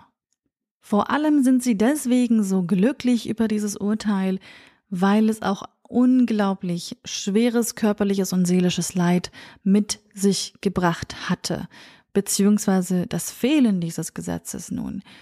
Diese sogenannte Konversionstherapie, die hat beispielsweise eine 21-jährige junge bisexuelle Frau letztes Jahr dazu gebracht, Suizid zu begehen. Das war nicht in Tamil Nadu, das war in einem anderen Bundesstaat in Goa, und kurz vor ihrem Tod hatte sie in einem Video auf Facebook gepostet, dass sie mehrere Konversionstherapien über sich ergehen lassen musste und in sogenannten Entzugszentren, da habe man sie gegen ihren Willen medikamentös behandelt. Der Name Chinu Zulfikar ging um den Mai letzten Jahres äh, Mai 2020 um in der LGBTQI Plus Community in Indien und war ein unglaublich, unglaublich dunkles Kapitel. Fast forward zu heute, 2021, äh, fast ein Jahr später, bisschen mehr als ein Jahr später, und zu diesem Urteil, das jetzt gefällt wurde und das weitreichende Änderungen für die Community umfasst tatsächlich. Da soll jetzt beispielsweise die Polizei Ermittlungen gegen vermisste Personen in dieser Community künftig einstellen, wenn sich herausstellt, dass sie in einvernehmlichen Beziehungen leben. Aber auch Fachleute im Gesundheitswesen, die sollen in Zukunft Unterstützung für die Community anbieten, da ja diese mit sehr viel Stigmatisierung und sehr viel Diskriminierung durch die Gesellschaft konfrontiert seien. Man soll auch versuchen, dass man beispielsweise Änderungen an obdachlosen Unterkünften für Transpersonen vornehmen soll. Denn diese, ich zitiere, sollten ein Leben in Würde und Respekt führen können. Und Schulen und Universitäten wurden jetzt auch angewiesen, dass Studentinnen über das Verständnis zu Homosexualität, Transsexualität und so weiter und so fort aufgeklärt werden sollen, äh, dass beispielsweise Bildungseinrichtungen auch Transjugendlichen erlauben sollen, ihren offiziellen Namen und ihren Geschlechtseintrag in den akademischen Unterlagen ändern dürfen. Also sehr viele verschiedene Sachen, die jetzt ähm, geändert werden sollen, äh, das äh, zur weiteren Sensibilisierung führen soll, das zur ähm, weiteren Entstigmatisierung und Entkriminalisierung führen soll. Die Regierung von Tamina Du hat äh, beispielsweise auch dazu aufgefordert, für ihre eigenen MitarbeiterInnen Sensibilisierungsprogramme über die LGBTQIA Plus Community einzuführen. Also ein unglaublich wichtiger Schritt, das da passiert ist. Und ich bin froh, dass es so Richter gibt wie Richter Venkatesh. Wie ist denn das eigentlich bei uns? Bei uns ist es eh verboten, oder? Oder gibt's, ist hier Opus Dei irgendwie tonangebend in solchen Fragen? Konversationstheorie. Äh, Konversationstheorie. Konversationstheorie wird Konversions. Ich bin, es ist für mich wirklich, das es ist, ist für uns alle die sechste Stunde. Ja, nicht, nicht nur die. Am 12. Juni 2020 wurde in Deutschland das Gesetz zum Schutz vor Konversionsbehandlungen erlassen. Also Ah ja, es ist wirklich ähm, verboten und beinhaltet auch ein Werbeverbot. Hier noch eine, ich weiß nicht, ob es eine gute Nachricht ist, ich habe eine schöne Nachricht, also eine unverdächtige Nachricht, wo man auch überhaupt nicht ranten, sich empören oder verzweifeln kann.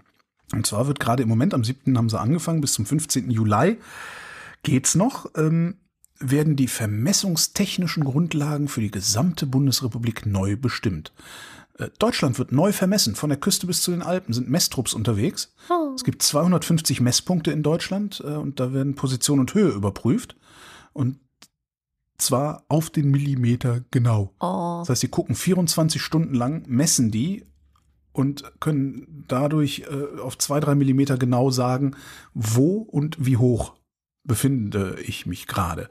Und ähm, da gucken die dann unter anderem mit Geologen drauf äh, und wollen gucken, ob es Verschiebungen gegeben haben, weil nämlich, Achtung, vermutet wird, oh Gott, dass Deutschland sich zur Küste hin absenkt Oh Gott. und in den Bergen anhebt. Mit anderen Worten, Deutschland kippt langsam aber sicher nach oben weg. Oh. Schlimm, schlimm, schlimm, schlimm, schlimm. Zumindest ist das die Vermutung, wenn sie gemessen haben, äh, wenn sie irgendwann die Daten ausme- auswerten und dann werden wir das wissen. Cool. Und das kann man dann zum Beispiel nutzen für Küstenschutz, was cool ist.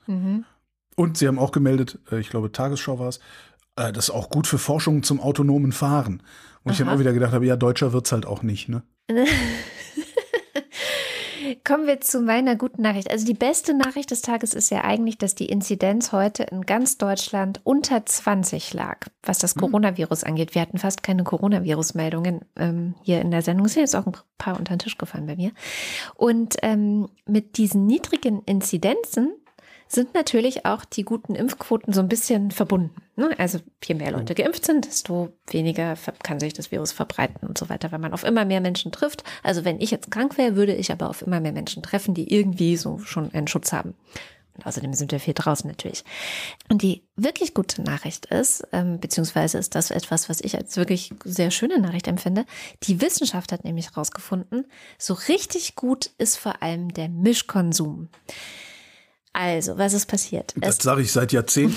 ja, Es- mich hört ja immer es, keiner. es gab am Uniklinikum des Saarlandes eine Untersuchung an nicht sehr vielen, aber immerhin 250 Menschen, die geimpft wurden und zwar mit unterschiedlichen Impfstrategien sozusagen. Also es gab drei Gruppen. Gruppe 1 hat zweimal AstraZeneca bekommen. Mhm. Gruppe 2 hat zweimal BioNTech Pfizer bekommen. Und Gruppe 3 ist die interessante Gruppe, die hat zuerst Astra bekommen und dann BioNTech. so, ich ja, okay. Deswegen Mischkonsum. Äh, Ähm. Astra und dann eine Knackwurst, habe ich gedacht. Stadion. Auch nicht schlecht. Und ähm, die komplette Auswertung steht leider noch aus, aber sie haben gesagt, dass die Zwischenergebnisse sind so interessant, die möchten wir jetzt einfach mit der ganzen Welt schon teilen. Sie haben nämlich herausgefunden, dass die Menschen, die zuerst Astra und dann BioNTech bekommen haben, einen höheren Immunschutz haben als die, die zweimal mit dem gleichen Impfstoff geimpft worden sind, egal mit welchem. Sprich, es wäre vielleicht eine gute Idee, Menschen, die mit AstraZeneca geimpft worden sind, also einmal geimpft worden sind, nochmal mit was anderem zu impfen. Was das Dazu Ganze. muss man das aber haben, ne? Ja, BioNTech kommt ja eine Riesenlieferung demnächst. Okay. Zumindest ist es angekündigt worden. Ähm, und von daher wäre das sogar theoretisch möglich, weil ja AstraZeneca auch so lange Zeiten hat. Eigentlich so lange Zeiten hat zwischen der ersten und der zweiten Impfung, Das sind ja zwölf Wochen. Ähm, das könnte vielleicht ganz gut hinhauen. Übrigens habe ich heute gelesen, das ist jetzt vom Thema ein bisschen runtergefallen, aber in Kenia ist es ganz furchtbar. Die haben eine Million Impfdosen AstraZeneca bekommen Mhm. und ähm, haben die verimpft, weil sie gedacht haben, wir müssen so viele Menschen wie möglich schützen. Jetzt stünde eigentlich die zweite Impfung an, aber es ist kein Impfstoff da. Also das war, Das kann doch überhaupt nicht sein. ja, es geht um eine Da- Million Dosen, ne? das ist eigentlich nicht Ja, viel. das ist doch nix. Das, das haben wir das nicht irgendwo rumstehen und können das da schnell hinschiffen? Naja, ähm, Aber oh, dann würden wir ja anderen helfen. Das ist so undeutsch, ne? Joe Biden hat diese Woche versprochen, auch eine sehr schöne Nachricht. Ähm, Joe Biden hat versprochen, er will 500 Millionen Impfdosen Yay. schenken. Also Wem? Länder, die es brauchen. Länder, die es im Rahmen von COVAX, Wisconsin. im Rahmen von COVAX, also schon wirklich in diese ärmsten Länder, die sich es nicht leisten können auf andere Art und Weise, wo Kenia auch mit dabei wäre. Also möchte er 500, insgesamt 500 Millionen Impfdosen schenken. Dieses Jahr, glaube ich, die eine Hälfte und nächstes Jahr die andere Hälfte, nicht ganz hälftig, aber 200.000, 300.000 so in dem Dreh. Aber immerhin, also das fand ich eine sehr schöne Nachricht. Ich habe aber auch ein bisschen den Verdacht, dass er das macht, weil gerade auch wieder der Druck in Richtung Trips Waiver größer wird. Und ähm, vielleicht ist es für die Unternehmen angenehmer, wenn Herr Biden einfach die Impfdosen verschenkt, anstatt das Wissen mit anderen zu teilen, wie man das eigentlich selber herstellt. Aber gut, das ist jetzt meine bösartige Verschwörungstheorie. Naja, aber ganz interessant, also die äh, Universität des Saarlandes muss jetzt noch ein bisschen auswerten, ob das vielleicht auch was mit Geschlecht, Alter und so weiter zu tun hat. Also da muss noch ein bisschen sortiert werden. Aber sie waren selber so überrascht, dass ich gesagt habe, das müssen wir jetzt mit den anderen teilen, dass das gut ist, weil nämlich auch lange in Frage stand, ähm, ob das überhaupt funktioniert, gut, da hatten wir dann Studien aus anderen Ländern, die gesagt haben, ja, ja, das könnt ihr ruhig machen, das ist nicht schlimm oder so, da passiert nichts, man wächst einem nicht ein drittes Bein oder sonst irgendwas. Ähm, aber es ist sogar besser. Und das finde ich eigentlich, ist ja immer eine gute Nachricht, wenn irgendwas besser ist. Ja. Fehlt noch der Börsenticker. hm? Mhm.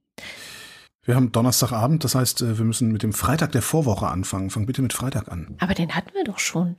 Egal, ich fange trotzdem. Ich höre auf. Ich höre auf. Ich höre auf, Fragen zu stellen. Freitag. Entschuldigung.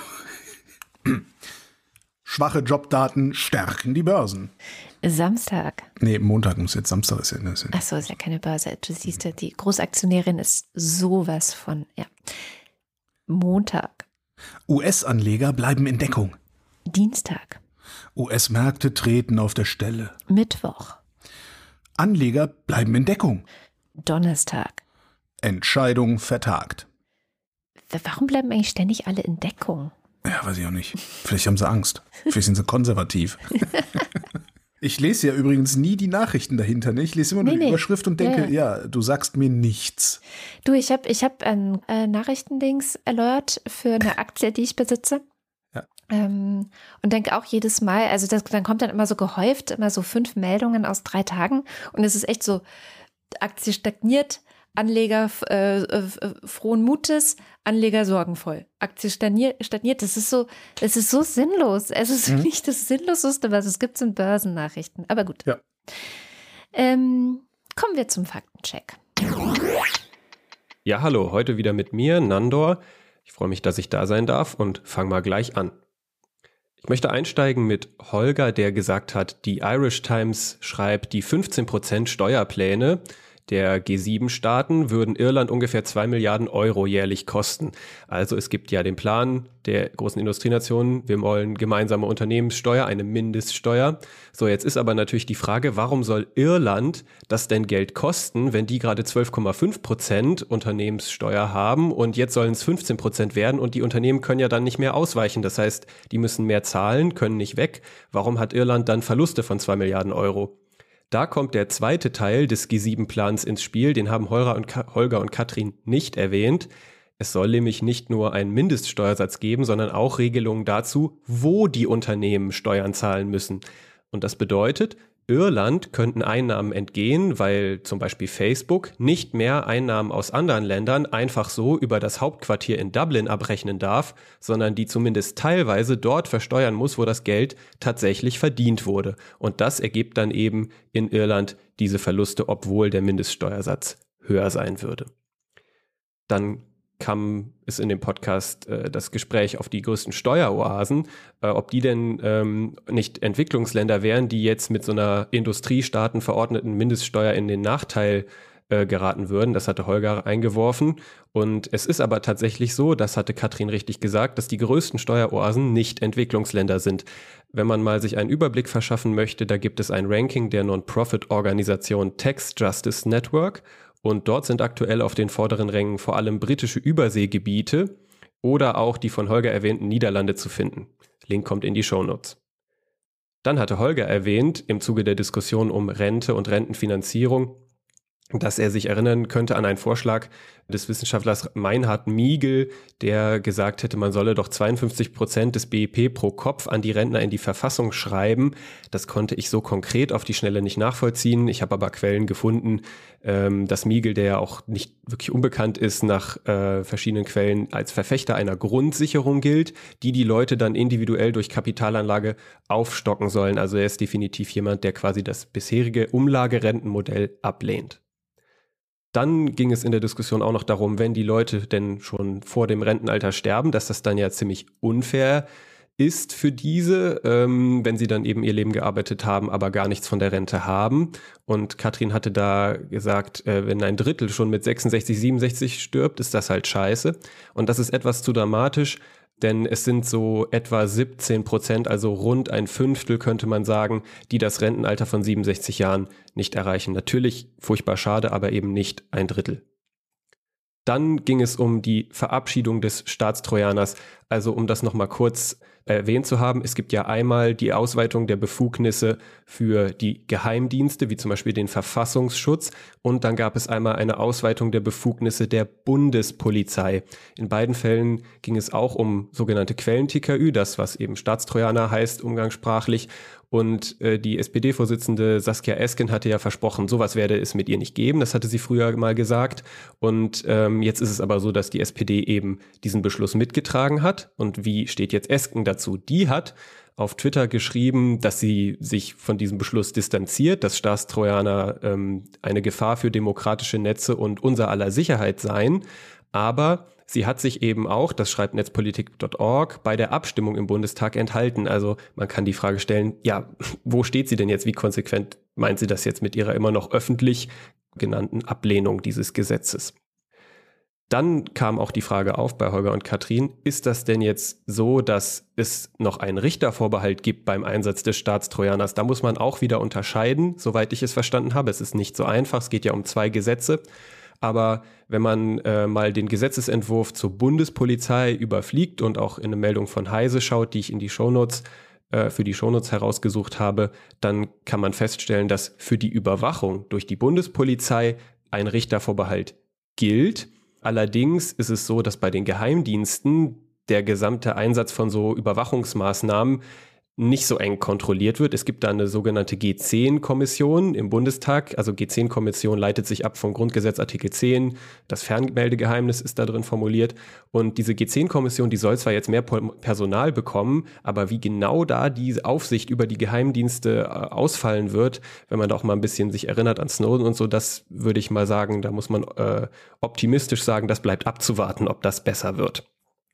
Dann wurde noch darüber gesprochen, was mit den Kinderrechten im Grundgesetz ist, dass die jetzt leider doch nicht kommen, obwohl alle das irgendwie machen wollten, nur halt irgendwie anders. Und Katrin meinte, könnte ihr da nicht jemand mal, also ein Politiker, den letzten Entwurf schicken? Das kann ich natürlich leider auch nicht liefern, aber ich habe mal für die Shownotes in den Drucksachen des Bundestages die verschiedenen Gesetzesentwürfe von Bundesregierung und den Fraktionen herausgesucht. Das Grundgesetz ist ja ein sehr ja einfach zu lesendes Gesetz und einzelne Artikel sind sehr kurz und deswegen sind diese Entwürfe auch sehr kurz. Wer mal schauen möchte, wo die Konfliktlinien wahrscheinlich da verlaufen sind, der kann sich diese verschiedenen Entwürfe mal kurz anschauen und kommt da sicherlich schnell zu einem ganz interessanten äh, Ergebnis. Und das war es von mir mit dem Faktencheck und ich wünsche allen ein schönes Wochenende. Damit sind wir am Ende der Sendung und wie immer am Ende der Sendung sagen wir vielen, vielen herzlichen Dank Vielen, vielen herzlichen Dank für alles, äh, für eure für alles, Unterstützung. für äh, eure Unterstützung. oh, bitte hör auf. Bitte hör auf. Viel mehr, mehr nachäffen, ich sag's dir. Du, ich habe zwei Kinder. Das reicht mir mit Nachäffen. Jedenfalls, Das reicht mir. ähm, nachdem ich letzte Woche erwähnt habe, dass wir schon 900 UnterstützerInnen bei Steady haben, sind es jetzt, Hm? Aber jetzt noch 750. 899. Na Ich toll. finde es eine Schweinerei. Haben wir die Adresse? Verräter. Ähm, Vaterlandsverräter.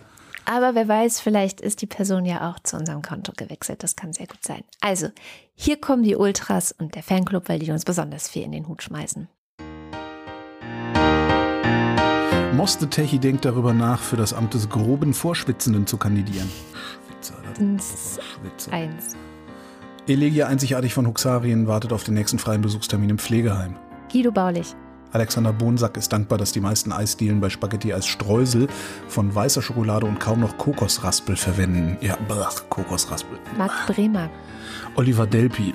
Markus Dietz stellt jetzt auf Überweisung um, damit noch mehr von meiner Unterstützung bei Kada und Heugi ankommt. Außerdem, seitdem Reto Di Giotto Isolabella nebenan ausgezogen ist, ist die Nachbarschaft nicht mehr das gleiche. Jetzt heißt es da, Mein rosafarbener Delfin-Vibrator ist nicht kaputt, er ist einfach nur im. Folgt mir erst, wenn sich diese Nachricht nicht in fünf Sekunden selbst zerstört, denn ich bin nicht eure. Andreas Freund. Wo ist eigentlich Reto Di Giotto Isolabella? Du, du, Ach, das waren noch Zeiten. vielleicht, vielleicht hat er sich einfach umbenannt. Vielleicht ist er einer von den sein. Witzigen hier. Vielleicht auch nicht. Ja, oder es ist Erik Fröhlich. Oder, wenn du in der Welt nur Dunkelheit siehst, hilft es endlich zu entzünden. Gruß Thomas. David Hasenbeck. Adrian Hauptmann. Katharina Hüll. Muahaha, Nemesis ist es. Matthias Johansen. Antjot Kästner. Olaf Kock. Oliver Krüger. Müsli Müsli Miam Miam Miam. Kein Meter breit den Nazis. Robert Nieholm. Wing Commander Lord Fleschers Hausmusik. On Highway Number 19, the people keep the city clean. They call it Nutbush. They call it Busch. Nutbush City Limits. Das ist sogar Tina Turner, glaube ich. Oder war es Barry Manilow? Hm. Vielleicht was auch. Christian Pingel. Genau, der war's. Rufus Platus. Nu sagen Chris und Moni. Michael Salz. Jörg Schickis schaut in der Liste nach unten und da steht Anita Schroven. Elias Seichter. Roman Schlauer. Joachim Urlas. Jens Viehweg. Richard Vögler. Vogler, du Arschloch. Bernd, Bernd und Froschi Wehmöller. Justus Wilhelm. Und hier der Fanclub. Apple Clicker Jazz. Juli und Sebastian. Kati. Kati. Was war denn das für ein Buchstabe? Das war Hat, hat, Kati. hat die Fräulein Katrin hier einen neuen Vokal erfunden? Ja, Wir erfinden jetzt neue Vokale. Sie klingen ungefähr wie ein. Nico Abela. ein Cuba Libre ohne Rum ist zwar nur eine Cola mit Limette, aber immer noch besser als eine Cola ohne Limette. Aber schlechter als eine Cola mit Rum ohne Limette. Ja, stimmt. Why do you go away und so. Volker Arendt. Anja und Jan aus Tubular Bellefeld. Habe ich letztes Mal Tubular Bells gedisst oder warum ist das jetzt so? Nee, ich hatte Bellefield gesagt, Ah, okay. wir- statt Bielefeld. Ah, ja, ja, ja. Mhm, genau. Und irgendwie Tubular Bells. hat das anscheinend ein paar Synapsen angeregt. Ja, ich, ja die, ich glaube, die beiden sind auch eher so, eher Richtung meine Generation. Da hat man irgendwann mal Tubular Bells gut gefunden. Johanna Bächle. Johannes Bauermann, Thomas Bauer. Gong, Florian Beisel, Simone Blechschmidt. Markus Boslett, Klaus Breyer. Daniel Bruckhaus, Mike Bültmann. Mulib Wanji, Clemens Langhans und Christoph Henninger. Christoph Henninger und Clemens Langhans, Gian Andrea Konzett. Miriam und David, Cristiano del Tauscho. Boko war den Taco und so weiter. 8. Juni 2021. Mehr als 46 Prozent der deutschen Bevölkerung haben mindestens eine Impfung bekommen. Mehr als 22 Prozent sind vollständig geimpft. Quelle Zeit Manfred- Online, 10. Juni 2021. Manfred Speider, der freundliche Spinner aus der Nachbarschaft. Es grunzt zum Gruße die Schweinebande. Andreas Dietzel, Elina Eickstedt. ein belegtes Brot mit Schinken, ein belegtes Brot mit Chai. Stefan F. Anna fällt nichts ein und gibt schnell weiter. Claude van Kauser. Matthias Flader, Oliver Förster. Oliver Förster. Nee, nee, nee, nee, du, Oh, warst, du warst. Oliver First. So nicht. Oh, Entschuldigung. Oliver Först. Oliver Förster. Olli Frank. Markus und Julia freuen sich über jede neue Folge. Mariana Friedrich. Wolfgang Fröhlich, Haus 1. Gehen Sie bitte weiter. Hier gibt es nur Podcasts. Helge Georg, Die Muxi Girls. Bärbel Grothaus. Sally der Pinguin grüßt alle, die sie kennen. Ricardo Gatta. Simon Häkler. Natürlich heißt Hardy Loppmann Loppmann mit Nachnamen, das weiß man doch. Hallo, hallo, hallo. Silke, Hallo, hallo, hallo. Silke Hartmann. Jan Heck, Sven Hennissen. Ralf Herbst, Tobias Herbst. Nils und Hilke. In diesem Namen hat unsere Redaktion eine geheime Nachricht. Verhaftet. Versteckt. Findest du sie? Kleine Hunde, ich glaube, er braucht Obst. Äh, das ist doch schon wieder der. Mach mal du, du kannst besser Sächsisch. Ich, ich kann besser den sächsischen Dialekt ver verarschen, meinst du? Ich sehe aber doch dorten feigster im Busche, es Mondlicht, das Felden direkt auf der Gusche. Ich weiß gar nicht, Gustav, was du, ich weiß gar nicht, wahrscheinlich nicht, ich weiß gar nicht, Gustav, was du heide hast. Das ist weiter nicht wie ein schlimmer Ast. Schimmlicher Ast. Es ist wirklich sächsisch, wurde äh, kommentiert. Also, es wurde von einer offiziellen Sächsisch-Übersetzerin ins Sächsische übersetzt. Ins, ins Deutsche meinst du? Nein, Sächsisch ist Deutsch! nein, nein, das, das Hochdeutsche, der hochdeutsche Erlkönig wurde von einer so. Sächsisch-Übersetzerin ins Sächsische übersetzt. Ah, verstehe. Ja, genau. Warum will man das? Damit du es vorlesen kannst, ist doch klar. Musst, genau. Andreas Jasper, der ratlos zurückbleibt. Ach, ich kenne das. Philipp Kaden, Captain Käffchen, Arne Kamola, wer das liest, ist toll. Alexander Klink, Abracadabra, Hokus, Krokus, Kokosnuss, Sim, Salami, Bim. Markus Krause, Magali Kreuzfeld, Pia Kronquist, Thomas und Corinna, Oliver Kohlfink, Sebastian Lenk und Henry Vize, Detmar Liesen, Nico Linder, Florian Link, Our backs are now against the wall. Listen you all, it's sabotage. Jogi Löw, Linus Löffel, Sabine Lorenz. René Ludwig, Das Leben, das die meisten führen, zeigt ihnen, bis sie es klar erkennen, man kann sich auch an offenen Türen den Kopf einrennen. Macho und Mäuschen, Martin Meschke, Robert Meyer, Nevermind, Johannes Möller, Lordium Mondkind, die Mulle, Johannes Müller, Celine Neubich. Thorsten W. Noll. Mein Name ist Oliver. Oliver wie in Brokkoli-Verschwendung. Die CDU ist korrupt? Nein, doch auch. Die voluminöse Expansion subterraner Agrarprodukte steht in reziproker Relation zur intellektuellen Kapazität des Produzenten. P. Boris Perner, Nora Hoffmann und Peter Schmäler. Josef Porter, Sebastian Quapp. Wilhelm Reich, Ronny Reichenberg. Milena Robbers. Christian Rohleder. Markus Römer ist auch nicht klüger als Sven Rudloff. Ruth Rutz, FS. Jürgen Schäfer, Bodo Schenker. Christian Schluck, Christian Schmidt. der Schommi, Feldwebel Schulz. Susanne Schulze, Chip, Chip, Chip und Chap und so weiter. Theresa Sievert, Birgit Sobich. Jens Sommerfeld, Im Übrigen bin ich der Meinung, dass Nationalismus keine Alternative, sondern eine Katastrophe ist. Kopf hoch, sonst sieht jeder dein Doppelkinn. Marie Stahn, Christian Steffen, Sabine Stein, Philipp Steinkopf, Suse und Martin Stöckert, Michael Simanek oder Simanek. Moritz Timm, Alexander Klink bekommt gar nicht mit, dass ich ihm surrealistische Grüße sende.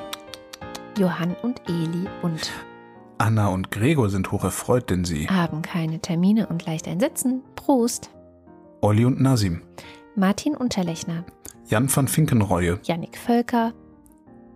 Stefan Wald. Ich habe gerade überlegt, ob er vielleicht auch van Finkenroy heißt. Ja, das hast du schon mal überlegt. Habe ich schon mal überlegt. Mhm. Ich vergesse immer wieder alles. Ich Das muss macht richtig. nichts. Ich vergesse auch alles.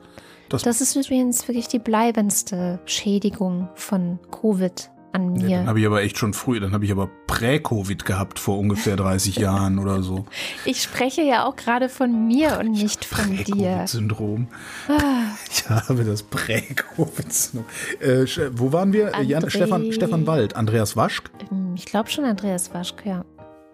Aber falls nicht zur Sicherheit nochmal Stefan Wald. Who Controls the British Crown und so weiter. We do. Du. Vielen Dank für die schöne Weihnachtskarte. Lars weiß nicht, ob er auf eine Flasche Schnaps oder eine Tasse Tee ausweichen soll. Von Cognac in den Tee. Steven Welch. Wir gehen aus, wenn wir nicht zurückkommen, räche unseren Tod. Jenny Wiegand. Mein Name ist Elena, wie in Selena-Aufnahmestörung. Hm. Tobias Wirth. Ich wünsche mir Kaiserschmarrn und leckeren Espresso am nächsten Wochenende. Wochendämmern macht Spaß. Danke, Holger und Katrin. Obwohl ich war heute wieder so negativ. Ja, Naja, das kennen wir ja schon, nicht wahr? genau. Das sind wir von dir gewohnt. Hauptsache, am Schluss gibt es eine gute Nachricht. In einer Gesellschaft, die dich Geld, Gewicht, Kalorien und Schritte zählen lässt, sei rebellisch. Zähle deine glücklichen Momente. Viele Grüße an den lieben Zausel. Hoffentlich hört er hier auch schon zu. Christoph Ziesecke. Commander Wedge Antilles. Wo Licht ist, muss es auch Schatten geben und so weiter. Lisa Linde Schröder.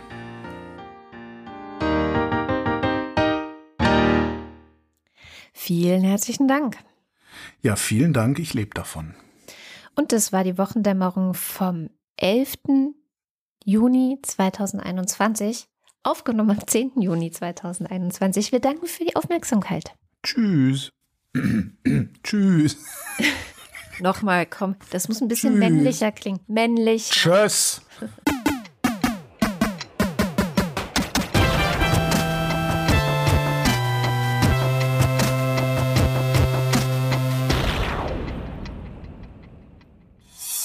Eine Produktion von Haus 1.